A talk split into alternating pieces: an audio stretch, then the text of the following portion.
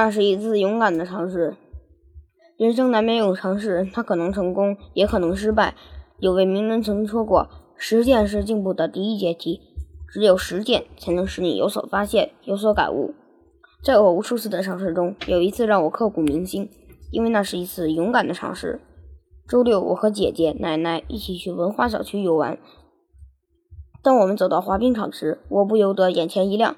滑旱冰真有趣，旱冰场上的人们滑得真棒，身轻如燕，而我根本就不会滑，我有点灰心了。但转念一想，做什么事都要尝试一下。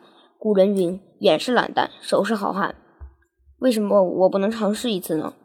于是我就去售票处买票，进入场地，穿上了旱冰鞋。我有种要摔倒的感觉，站都站不稳，甭提滑了。我小心翼翼地扶着栏杆，一步一步地走。我发现周围的人滑得十分快，我仔细。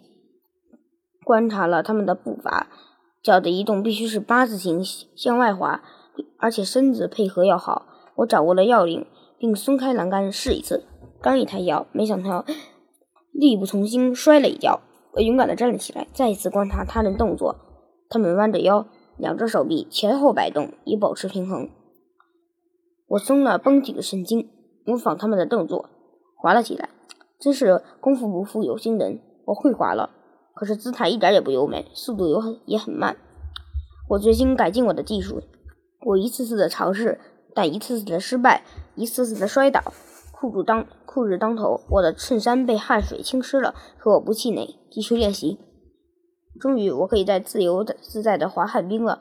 我我飞快的滑着，翩翩起舞，犹如一只小燕子轻轻的滑翔，犹如一位舞女想展示自己的。婀娜多姿，犹如一匹骏马在轻快的奔驰。我自由自在的滑着，成了滑冰场上的一道风景线。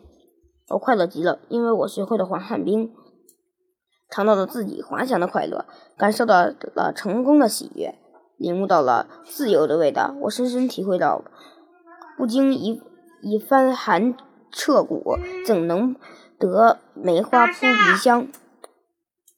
我为自己这次勇敢的尝试感到无无限的欣慰和自豪。